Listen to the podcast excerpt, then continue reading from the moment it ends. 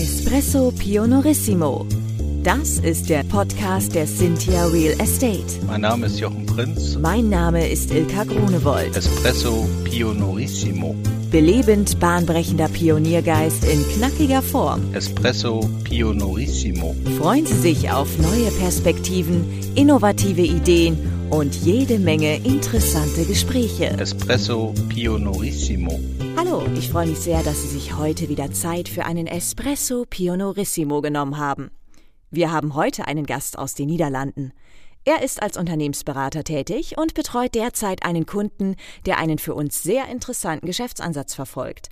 Product as a Service genannt. Jochen, steig doch hier gerne direkt ein und stell uns deinen Gast zunächst selber vor. Ich sag an dieser Stelle, Gode Dach. Ja, lieber Ilka, das mache ich total gerne. Ich habe bei mir hier heute René Sabelberg. Hallo René. Hallo Jochen, guten Tag. René, wir haben uns ja kennengelernt, weil ein guter gemeinsamer Freund und Geschäftspartner von uns, Heiko Kruckhöfer aus dem Marketingbüro Z-Works, uns entsprechend zusammengebracht hat. Und das hat er ursprünglich mit der Idee über Parkhäuser, weil er mir gesagt hat, dass du vor einigen Jahren als Berater die Q-Parkhäuser, die ja europaweit existieren, beraten hast. So, und äh, dann hatten wir ein Vorgespräch vor ein, zwei Wochen und da sagtest du mir, ja, das mache ich ja jetzt aber schon seit einiger Zeit nicht mehr. Ich hätte eigentlich ein ganz anderes, viel spannenderes Thema, über das wir uns heute wirklich unterhalten. Und äh, vielleicht kannst du selbst einmal noch mal ein paar Worte zu dir sagen und über welches Thema wir heute sprechen. Ja, danke Jochen, vielen Dank für das, äh, für das gute Intro. Ja, das, äh, das ist richtig. Ich äh, kenne unseren gemeinsamen Bekannten, der, der Herr Krughöfer, kenne ich schon seit langem. Er hat, als ich damals beschäftigt gewesen bin als, als Marketingmanager bei QPark Deutschland, er hatte mich als Agentur begleitet. Also ich habe das lange Zeit gemacht habe mich dann selbstständig gemacht und habe äh, unter ungefähr 18 Jahre äh, bis jetzt äh, Interim Management und äh, Beratung mhm. gemacht. Äh, Im Anfang sehr viel in, in Sachen Mobilität, also alles, was mit Parkhäusern zu tun hat. Und die letzten Jahre bin ich aber immer mehr äh, umgestiegen auf Beratung in, in Sachen Digitalisierung und Innovation. Was hast du da genau gemacht bei der Mobilität? Also ich bin kein Berater in Verkehrskonzepte an sich, mhm. aber alles, äh, was äh, zu tun hat mit äh, Shared Mobility, was im Moment mit auch im, im Parkhäusern ein ganz großes Thema ist. Ja. Weil auch heutzutage werden Parkhäuser auch umgebaut nach Mobility Hubs, wo quasi Verkehrsmodalitäten aufeinandertreffen und dann Kunden intelligente Lösungen bieten, um von A nach B zu kommen. Damit nicht mehr jeder sein eigenes Fahrzeug hat, sondern damit man sich als Gruppe von Menschen die unterschiedlichsten Fahrzeuge teilt, oder? Ja, da kommt es eigentlich drauf hinaus. Also die, das wird natürlich auch getrieben aus der, äh, aus der Automobilwelt, äh, also die Autohersteller, äh, die also in Richtung autonomes Fahren auch entwickeln und ihre Dienstleistungen auch immer mehr als, als äh, als Product as a Service. Damit sind wir auch beim Thema von unserem heutigen Gespräch. Also äh, die Automobilwelt geht auch immer mehr nach äh, ihre Produkte als Dienstleistung anzubieten und die Dienstleistung äh, übersetzt sich da in quasi in Mobilität. Und äh, das ist äh, also Autohersteller verleasen Autos, aber bieten im Zusammenhang damit äh, auch zum Beispiel Parken an, aber auch andere Modalitäten, wie zum Beispiel in Niederlande hat der, äh, der Importeur von der Volkswagen Audi Gruppe bietet äh, zum Beispiel äh, Konzepte an, um, ähm, also die, die haben auch äh, Gazelle, Fahrräder, äh, übernommen und bieten quasi ähm, das, ein Fahrzeug an, Shared Mobility, in Zusammenhang mit zum Beispiel äh, Fahrräder, ja. Fahrradsharing. Also um insgesamt äh, so auch die letzte Meile möglicherweise dann mit dem Fahrrad zurückzulegen? Ja, auch, aber auch in Zusammenhang mit äh, Real Estate Branche. Also in Holland haben wir große, das wird in Deutschland glaube ich nicht anders sein, äh, große Knappheit an äh, also Raum und äh, Wohnungen. Ja. Und äh, dieser Importeur von VAG hat quasi Konzepte entwickelt, wo Gebäude entwickelt werden, wo man zum Beispiel weniger Parkplätze anbietet, aber das äh, zum Beispiel macht mit äh, Shared Mobility. Also wenn man ein Apartment mietet oder kauft, bekommt man dann ein, äh, ein, ein Shared Mobility Konzept mit, mit einem Fahrzeug und auch äh, zum Beispiel Fahrräder ja. äh, angeboten. Product as a Service habe ich schon mal gehört in einem anderen Zusammenhang, als wir den heute, glaube ich, diskutieren werden. Und zwar tatsächlich von einem Kollegen von mir, der äh, gesagt hat, das kann auch so funktionieren, dass du dir zum Beispiel ein Auto kaufst so mit einer geringen Ausstattung, so weil du sagst, so das ist eigentlich das Fahrzeug, was ich nehme, um jeden Tag damit meine Standardwege zu fahren. So, und wenn du dann mal so richtig angeben willst, ja, dann lässt du dir über einen Service einfach mehr Hubraum freischalten. Mhm. Weil die Fahrzeuge eigentlich alle äh, gleich, äh, also von der Motorisierung stark sind und dann halt entsprechend runtergedrosselt werden. So, und wenn du dann sagen willst, so jetzt möchte ich auch mal richtig äh, Gas unter der Haube haben für einen Tag, dann kannst du das als Service dazu buchen. Aber machst das eben nur so eventweise, ne? Oder du sagst, jetzt fahre ich äh, in äh, Skiurlaub und dann kriege ich sozusagen zur Miete die Winterreifen mit den Spikes oder was weiß ich. Also so wie du das dann brauchst. Ja, solche Konzepte äh, werden auch tatsächlich angedacht. Ich bin mir jetzt nicht ganz sicher, ob sie schon umgesetzt werden, aber man bekommt ja kein Fahrzeug, man, man kauft quasi Mobilität. Genau, man kauft Mobilität und man kauft halt unterschiedliche Mobilität und man kauft eigentlich nur Wegstrecken ein und nicht das Fahrzeug an sich. Richtig. Also so habe ich das ganze, das ganze Geschäftsmodell verstanden. Aber bei dir geht es ja jetzt um, wie ich aus dem Vorgespräch äh, verstanden hatte, eher um Bauunternehmen, die du berätst oder die die mhm. Firma berät, die, bei der du da ähm, jetzt gerade tätig bist. Und es geht auch um Betriebseinrichtungen, technische äh, Gebäudeausstattung, Fassaden. Was macht ihr denn da ganz genau? Jetzt gerade. Ja, es ist äh, also die, der, der Ansatz ist so, dass äh, also es gibt es gibt zwei eigentlich zwei Treiber in der äh, Real Estate-Branche. Also auch da schlägt die Digitalisierung zu. Es wird immer mehr sicher in, in kommerzielle äh, Real Estate werden Daten auch immer wichtiger. Und das zweite ist natürlich die ähm, Circularity. Wie sagt man das in Deutsch? Die Nachhaltigkeit ist, äh, ja. wird, wird immer wichtiger. Und das kann man mit Product as a Service Konzepte kann man an beide Aspekte arbeiten.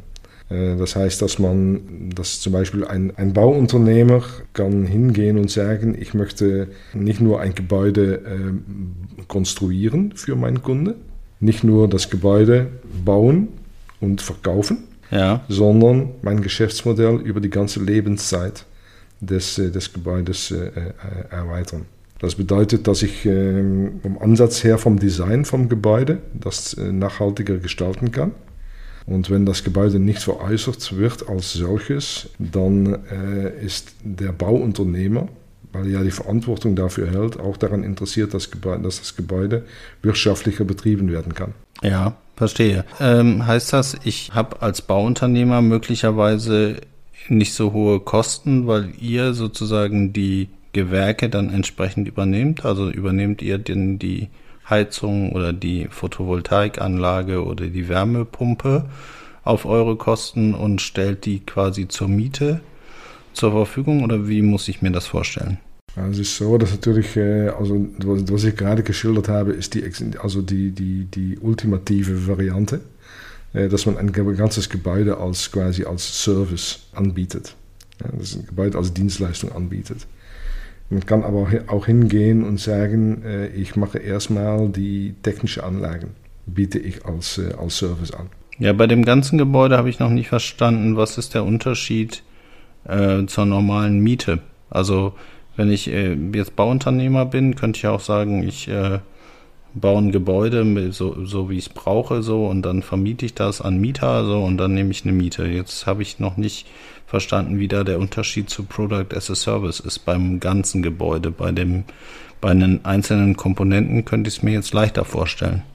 Ja, das, das Mietmodell ist, äh, ist natürlich immer noch ein transaktionelles Modell in, äh, aus, der, aus der Hinsicht, dass es immer noch äh, quasi mit jemand, jemand kauft das, das Gebäude, ja. Ja. Und vermietet es halt dann, so, so wie es ist. Und der, der, der, der Mieter äh, zahlt dann die, äh, die, die Heizung etc. Und das ist natürlich ein anderes Modell, wenn, als wenn ich hingehe, dass der Zum Beispiel der Anlage, die Heizungsanlage bleibt Eigentum von dem Anlagenhersteller. Ja. Und zum Beispiel die Beleuchtung, Armaturen zum Beispiel, bleiben Eigentümer von dem Anbieter. So, und er trägt dann die Verantwortung dafür, dass die Verfügbarkeit da ist. Okay. Ja, oder dass äh, zum Beispiel dass zu, ähm, dass ein, ein gewisses Lumen zur Verfügung gestellt wird an, an Licht.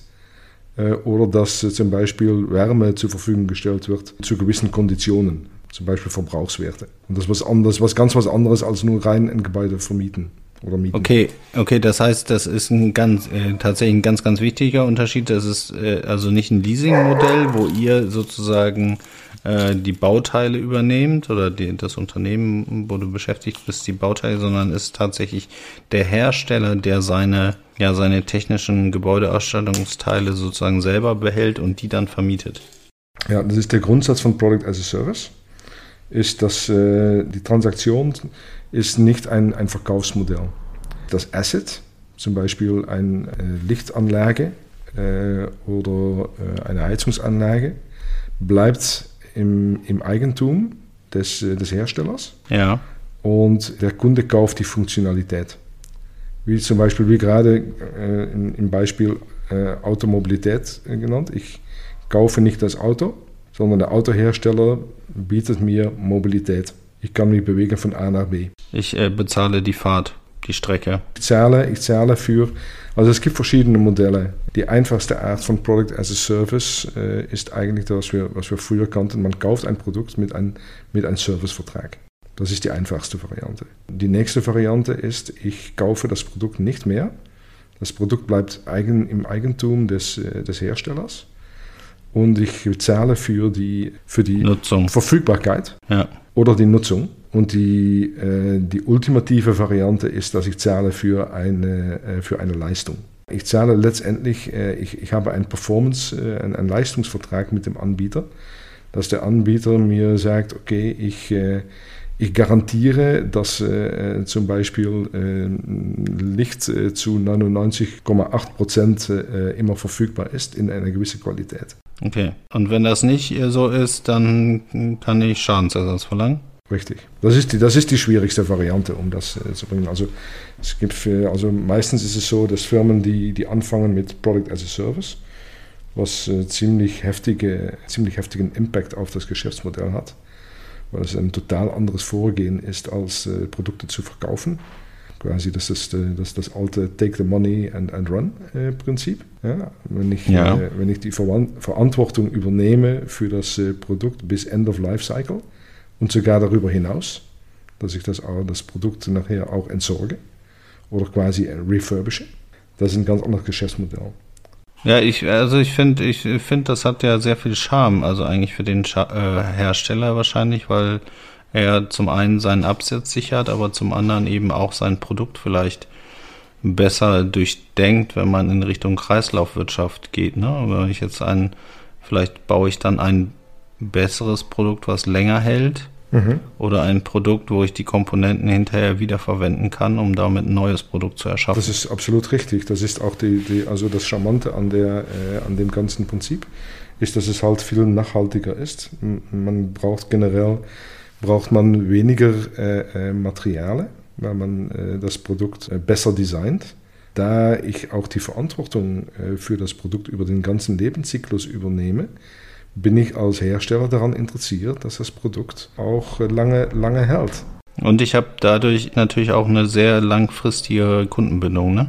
Weil ich ja ihm den Service bereitstelle und nicht das Produkt. Also, also aus der betriebswirtschaftlichen Seite ist es tatsächlich so, dass äh, also ein, ein, ein großer Vorteil ist, dass ich ein, ein sehr intimes Verhältnis mit meinen Kunden bekomme, äh, was für Wettbewerber äh, sehr schwierig, äh, was für Wettbewerber sehr schwierig ist einzubrechen. Das ist ein großer Vorteil. Also ich bin weniger angreifbar im Wettbewerb. Ich äh, binde den Kunden sehr lange an mir. Und ein nicht zu unterschätzendes äh, Vorteil ist, dass ich äh, also sehr stabile Einkünfte kreiere. Als Hersteller von Ja, einem Gewerk. ich weiß ja genau, ich weiß ja genau, wie ich je nach, was, je nach die Lebensdauer von einem Produkt, sagen wir mal zehn Jahre, ja. Ja, weiß ich über die nächsten zehn Jahre genau, was, was, meine, was meine Einkünfte sind von, äh, von einem Kunden. Ja. Und es bietet mir natürlich auch viele Chancen, um über, diese, über diesen Zeitraum den Kunden auch äh, noch, noch andere Dienstleistungen zu verkaufen. Gut, aber auf der anderen Seite habe ich, okay, ich habe natürlich den Kunden, der den Vorteil hat, dass er nicht so viel Kapital aufbringen muss für die, äh, für das Produkt, für das Gewerk, für den die Wärmepumpe oder die Photovoltaikanlage muss er jetzt nicht auf einen Schlag bezahlen, aber er mietet sich ja den Service, also hat quasi äh, laufende Ausgaben, also schont die Liquidität. Aber auf der anderen Seite für den Hersteller vielleicht auch wieder nachteilig, er bekommt ja nicht auf einen Schlag sozusagen sein Geld. Ne? Er hat ja produziert, also er geht erstmal in Vorleistungen mit dem Produkt und macht dann eine langfristige Nutzbarkeit möglich über die, über die monatlichen oder quartalsweisen Mietabschläge. Ja, das ist natürlich richtig. Also das, äh, damit kämpfen auch, äh, auch viele Anbieter, aber mittlerweile hat es da natürlich auch äh, äh, Lösungen gegeben. Also in, in, in den meisten Fällen funktioniert das so, dass das quasi das, äh, das Produkt äh, quasi veräußert wird über, eine, über ein finanzielles Konstrukt. Also quasi eine Bank oder eine Leasinggesellschaft kauft das Produkt quasi von dem Hersteller also quasi der Hersteller bekommt sein Geld, als ob er sein, äh, das Produkt äh, normal verkauft hätte. Ja, und äh, die Revenues ja, gehen dann über die Jahre hinein ja. und werden natürlich auch über, die, über den finanziellen Dienstleister, der bekommt dann natürlich auch eine Zahlung davon. Okay, das heißt, ähm, im Prinzip ändert es sich nicht so sehr, weil es doch ein bisschen wieder in, das, in den Leasing-Bereich reingeht. Und ich bekomme als Hersteller doch mein Geld in voller Höhe, bekomme aber noch zusätzlich laufende Erträge oder gehen die dann an die Leasinggesellschaft alleine? Nee, das ist natürlich nicht nur an die Leasinggesellschaft, so ist es nicht. Man muss dann trennen, was das, also das, das reine Produkt mhm. und die, die Dienstleistungen, die der äh, Hersteller erbringt während der Laufzeit. Das ist natürlich, das sind äh, ja quasi das sind Arbeitskosten, ja, also äh, Stunden. Also Wartung der Anlagen und so weiter, Austausch der Glühbirnen. Zum Beispiel, es können auch, äh, es können auch Daten sein, äh, die, wo, der, wo der Hersteller Geld mit verdient. Also es ist nicht nur das, aber es ist natürlich un, es, es ist nicht tragbar, wenn ein Hersteller viele Produkte verkauft und die in, in, sein, in seine eigenen seiner eigenen Bilanz erscheinen, das, das, das, geht, das geht halt nicht. Also das wird viel zu teuer. Also deshalb werden diese Konstrukte aufgebaut. Also die finanzielle Welt, zum Beispiel in, in Niederlande, äh, sind die, die Banken, ja, die ziehen, ziehen damit an einem, an einem Strang. Ja. Und auch für Banken ist es ein großes Umdenken, weil da die, die Banken, die haben ihre Prozeduren, wie die, an, wie die an Sachen rangehen und wie die Risiken bewerten. Und das, äh, also das Product as a Service Modell passt halt nicht in diesem Raster. Ja, dann ist es eher das, dass es prozessuale äh, sozusagen genau. noch nicht nachgezogen ist zu dem Produkt, weil das Produkt eher innovativ ist und es dafür halt keinen Standardprozess gibt. Ne? Und dann. Das ist eher, das ist eher das, äh, also das Problem. Aber es ist jetzt so, dass zum Beispiel in, in Niederlande sind verschiedene Banken wie zum Beispiel ABN Amro Bank, die ziemlich, ziemlich weit da, damit ist, auch eine eigene Abteilung gegründet hat, die, äh, die speziell auf diese Art von Geschäfte ausgerichtet ist. Ja. Und äh, wie ist das Potenzial? Also in den Niederlanden sagst du, habt ihr damit jetzt schon ganz gute Erfolge. Wie würdest du das für Deutschland einschätzen? Ja, ich denke, dass in Deutschland äh, das eigentlich das, äh, das Gleiche ist, obwohl ich muss es ein bisschen nu nuancieren, äh, was du sagst, also ganz gute Erfolge. Es ist, also es steht noch sehr in den Kinderschuhen. Okay, aber, aber ich finde ich finde tatsächlich die Niederlande, also wir sitzen ja sozusagen an der Grenze oder wir sind ja quasi Nachbarn mit Mülheim an der Ruhr beziehungsweise Monheim am Rhein und du wohnst ja in der Nähe von Aachen. Und wenn ich mal in die Niederlande rüberfahre, denke ich immer, wow, seid ihr fortschrittlich im Vergleich zu uns. also so allein was so, was so, was so auch ESG-Themen, grüne Themen, Nachhaltigkeitsthemen angeht, da denke ich immer, die Niederländer, die sind gefühlt schon drei Jahre voraus. Ja, wir sind vielleicht, äh, ich, ich finde das sehr gefährlich, um solche, äh, das ist immer, an, auf der anderen Seite ist das Gras immer grüner. Ja, vielleicht ist, äh, vielleicht wir, ist das wir so. Niederländer schauen immer ganz neidisch auf die deutsche, auf die deutsche Wirtschaft, sicher die, die, die letzten 10, 10, 15 Jahre, äh, wie gut es immer gegangen ist bei euch. Und äh, bei uns geht es mittlerweile auch sehr gut. Ja. Aber es hat eine Zeit gegeben, da wart ihr, habt ihr Sicherheit, mit Sicherheit die Nase vorn gehabt. Aber es ist richtig. Wir sind äh, grundsätzlich, glaube ich, dass wir vielleicht ein bisschen, ein bisschen äh, innovativer sind, weil wir ein, ein kleines, ein relativ kleines Land ja, sind. Ja, schneller einfach, schneller in der Umsetzung, nicht so viele, nicht so viele Hürden, nicht so viele Verordnungen. Also ich glaube einfach, äh, Tempo ist da das Thema, ne? was Innovationskraft angeht in der Umsetzung. Ja, ich glaube eher, dass mehr, mehr, mehr an äh, Zusammenarbeit ist. Typisch für Holland ist, dass wir, wir haben das sogenannte Poldermodell. Das ist aus der, aus der Geschichte entstanden, weil wir äh, aus, äh, aus Wasser Land gemacht haben. Und da war es notwendig, dass wir äh, viel miteinander äh, überlegt haben, wie wir Sachen, wie wir Sachen lösen. Und äh, das, äh, das prägt unser Land ein bisschen, dass wir sehr viel überlegen. Also es gibt sehr gute Strukturen, mhm. wie Firmen miteinander zusammenarbeiten. Und das, ja, das ist in Deutschland, denke ich, auch, aber vielleicht hier sind wir vielleicht ein bisschen, vielleicht ein Tick schneller. Aber ja.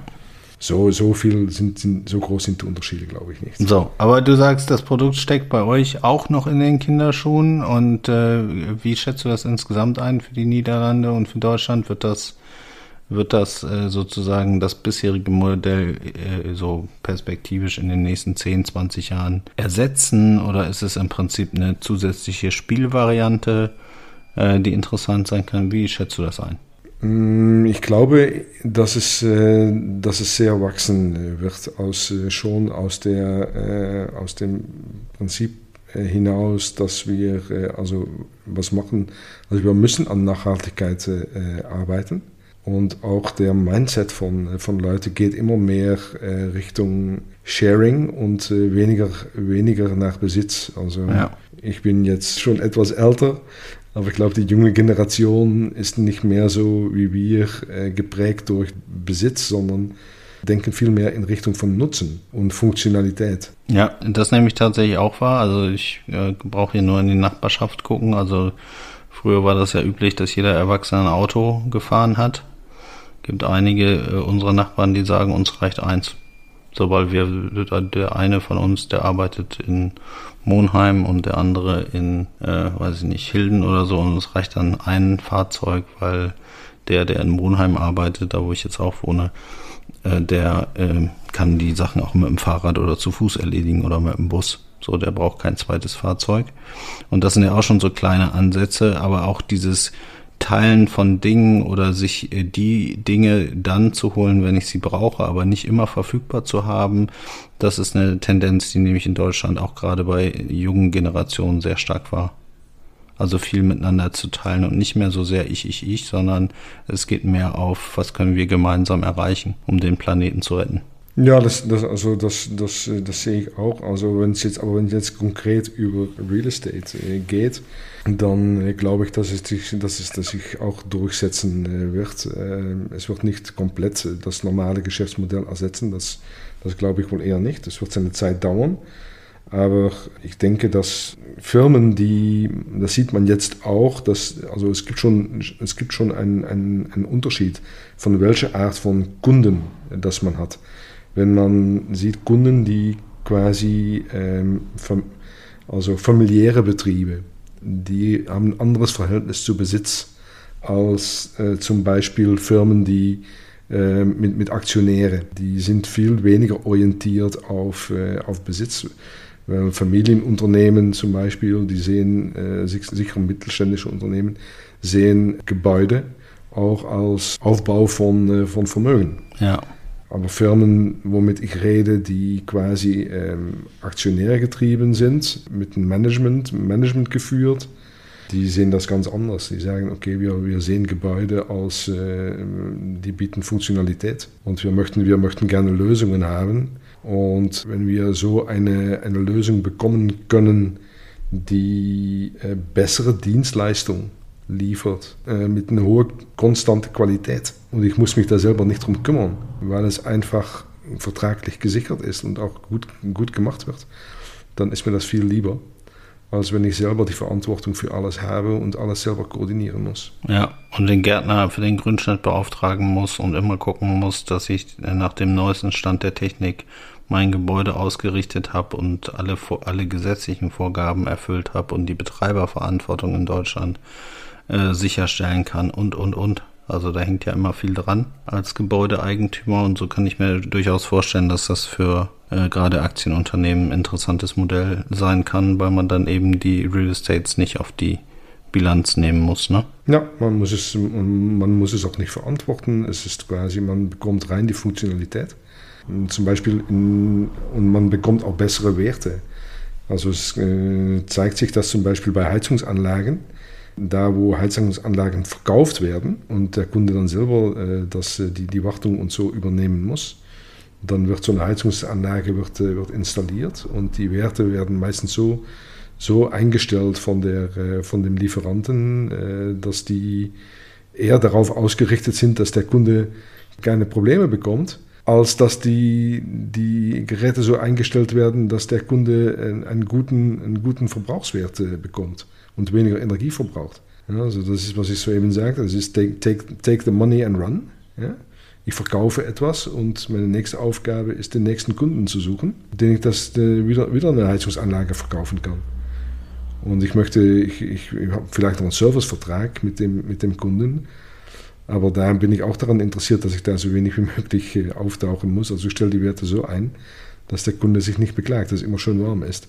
Aber es bedeutet nicht unbedingt, dass der Kunde da einen günstigen Energieverbrauch hat. Ja, und ich bin natürlich auch vorbereitet, äh, besser vorbereitet als Hersteller, weil ich weiß, meine Anlage hat vielleicht eine Haltedauer von 10, 15 Jahren. Und dann weiß ich, ich habe eigentlich in 15 Jahren wieder einen Auftrag sichern, kann wieder eine neue Anlage herstellen. Ja. Mög möglicherweise mit Bauteilen aus dem alten Produkt. Es ist auch günstiger äh, für einen Kunde, weil natürlich auch, äh, also in eine Kalkulation von Product as a Service, ist auch der Restwert von Anlagen äh, wird, mit, wird mitverwertet. Sagen wir mal, wenn eine Anlage End of Life Cycle noch 20 oder 15 Prozent wert ist, dann wird das mit einkalkuliert in den, in, in den Servicevertrag also in dem Product as a Service Vertrag, nenne ich es jetzt mal pauschal. Wenn ich ein Produkt kaufe, ja, dann muss ich vielleicht noch zahlen, damit ich den, die alte Anlage irgendwie loswerde und, und mhm. entsorgen muss. Ja. Ich, kann, ich bin ja als Kunde nicht imstande, um da einen, Second-Hand-Markt äh, noch für so eine Anlage zu, äh, zu bedienen. Ja, also ich finde tatsächlich, dass es ein sehr sinnvolles Produkt ist. Ähm was der Markt sicherlich braucht. Ich habe ein bisschen Zweifel, dass sich das so zu 100 Prozent durchsetzt, aber ich glaube schon, dass das eine gute äh, Variante ist, um eben Liquidität zu schonen bei den Unternehmen. Äh, hängt natürlich viel ab von der Miete. Was, was ist jetzt die Service-Miete? Also ist vielleicht auch ein bisschen Rechenspiel.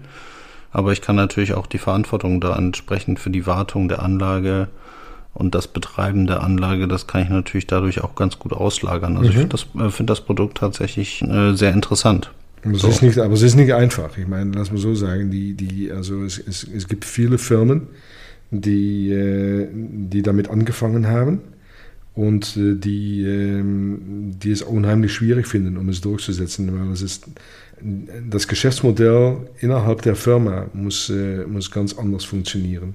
Weil ich, äh, ich muss, wenn ich ein Produkt verkaufe, dann habe ich das einmal gemacht. Aber wenn ich eine langfristige Beziehung mit einem Kunde eingehe, äh, dann, muss ich mein, dann muss ich meine Firma auch darauf einstellen, um das auch tatsächlich zu leisten. Ja, genau. Ich muss natürlich den Service auch bieten können. Ne? Ja. Ich, muss nicht nur, ich muss nicht nur die Fähigkeit haben, ein Produkt herzustellen, sondern ich muss auch den Service hinten raus liefern können. Und wenn ich da natürlich keine geeigneten Menschen für habe, die das gut machen, dann ja, dann werde ich wahrscheinlich eine Bauchlandung erleiden damit. Ja, dann kann ich potenziell, äh, ja, wird, das, wird das sehr schwierig. Andererseits ist natürlich auch im, im, im Frontend vom, äh, vom, vom Geschäftsmodell, also die, die, die Kundenseite, äh, muss ich natürlich auch ganz anders äh, vorgehen.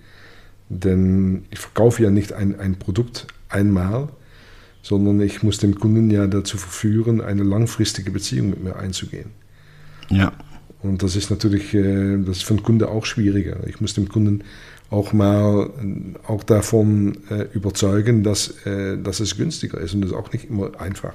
Ja, dass es günstiger ist und dass ich vor allem verlässlich bin, ne? dass wenn ich die 98,8 Prozent zugesagt habe, dass es auch so sein wird und nicht in dem Fall ich im ersten Monat schon Schiffbruch erleide, weil die Lampen alle aus sind.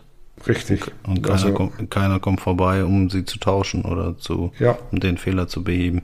Das ist richtig. Ja. Und, und mm, für den meisten Kunden erscheint ein Product as a Service erstmal äh, teurer. Das kommt dadurch, dass der also in, in, in, so, in so einem Preisangebot stecken natürlich auch viele Sachen, äh, Kosten, die der Kunde sich äh, beim Kauf eigentlich gar nicht bewusst war, dass er die überhaupt hat. Denn oft wird es auch nicht nachgehalten.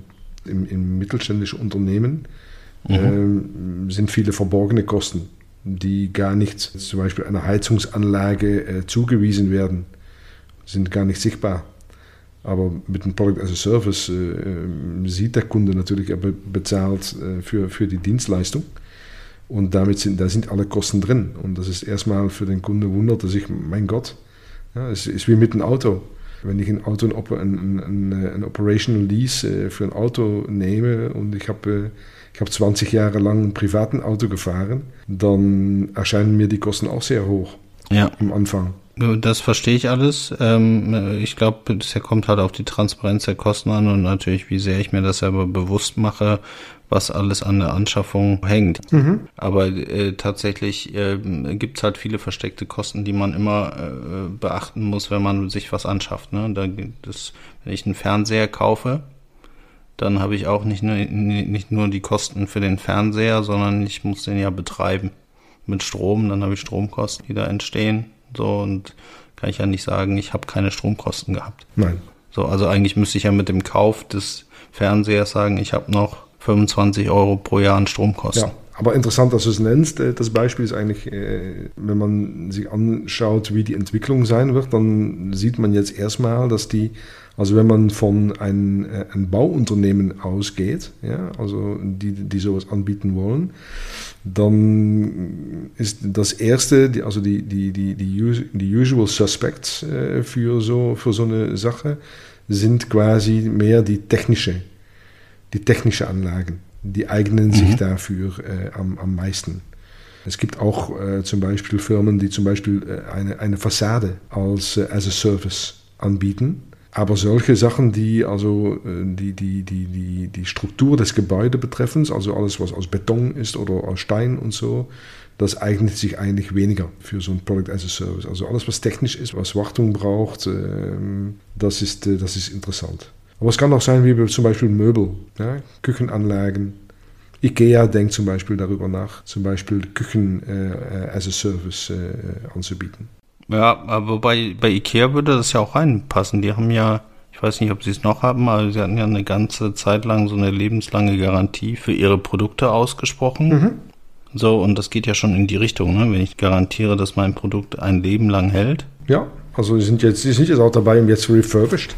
Also, dass sie ihre Produkte zurücknehmen und, äh, also ich weiß nicht, wie weit es gediehen ist, aber es, äh, ich weiß, dass die daran, äh, daran äh, äh, arbeiten um ihre Produkte ein zweites Leben äh, zu geben. Ja, also ich glaube, das sind alles äh, richtige und wichtige Schritte, weil sie eben auf das Thema Kreislaufwirtschaft einzahlen und dabei helfen, äh, weniger Ressourcen zu verschwenden, also neuere Ressourcen, von denen es ja nur begrenzt welche gibt. Ja, aber, aber im Real Estate ist es, äh, ist es tatsächlich so, dass die technische, also die technische Anlagen sind äh, am, am ehesten in the picture, um, um sowas umzusetzen. Also aber Möbel, Einrichtungen und so weiter geht auch.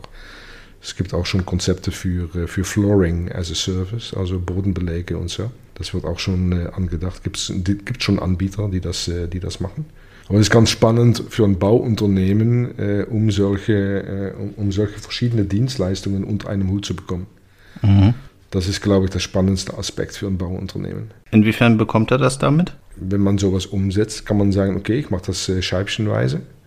Mhm. Äh, aber interessant wird es natürlich, wenn man das äh, quasi äh, als, als One-Stop-Shop anbietet.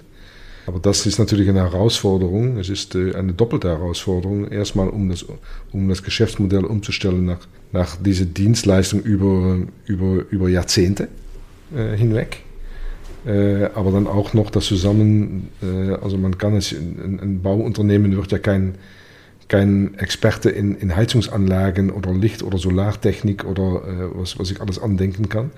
Das werden die ja nicht, da brauchen die auch Experten, wo die mit zusammenarbeiten. Ja. Und, das, äh, und, und, diese, diese Dienstleistung äh, quasi zusammen unter einem Hut zu bringen und ein ganzheitliches Konzept daraus zu machen, das ist, äh, das ist schon, schon ein Ding. Also das ist, äh, das ist nicht einfach. Ja, absolut. Ich habe einen Freund von mir, der ist Bauträger und äh, der hat äh, mir auch gesagt, hier bei seinem aktuellen Bau hat er einen Energieberater an Bord, er hat einen TGA, also technische Gebäudeausstattung, Planer am Start. Und er hat noch diverse äh, Sanitärunternehmen am Start. Und alle wirken, müssen zusammenwirken, um eben Wärmepumpe, Photovoltaikanlagen und äh, andere Dinge, Dachbegrünung etc. pp, Mobilität, äh, Ladesäulen, Ladeinfrastruktur in das Mehrfamilienhaus einzubringen, weil dieses Wissen gar nicht mehr bei einer Person sein kann. Also das yes. scheint so komplex zu sein, da eine vernünftige Struktur einzubauen in die Häuser, dass äh, es einfach viele, viele Leute braucht, die da zusammenwirken müssen und zusammendenken müssen.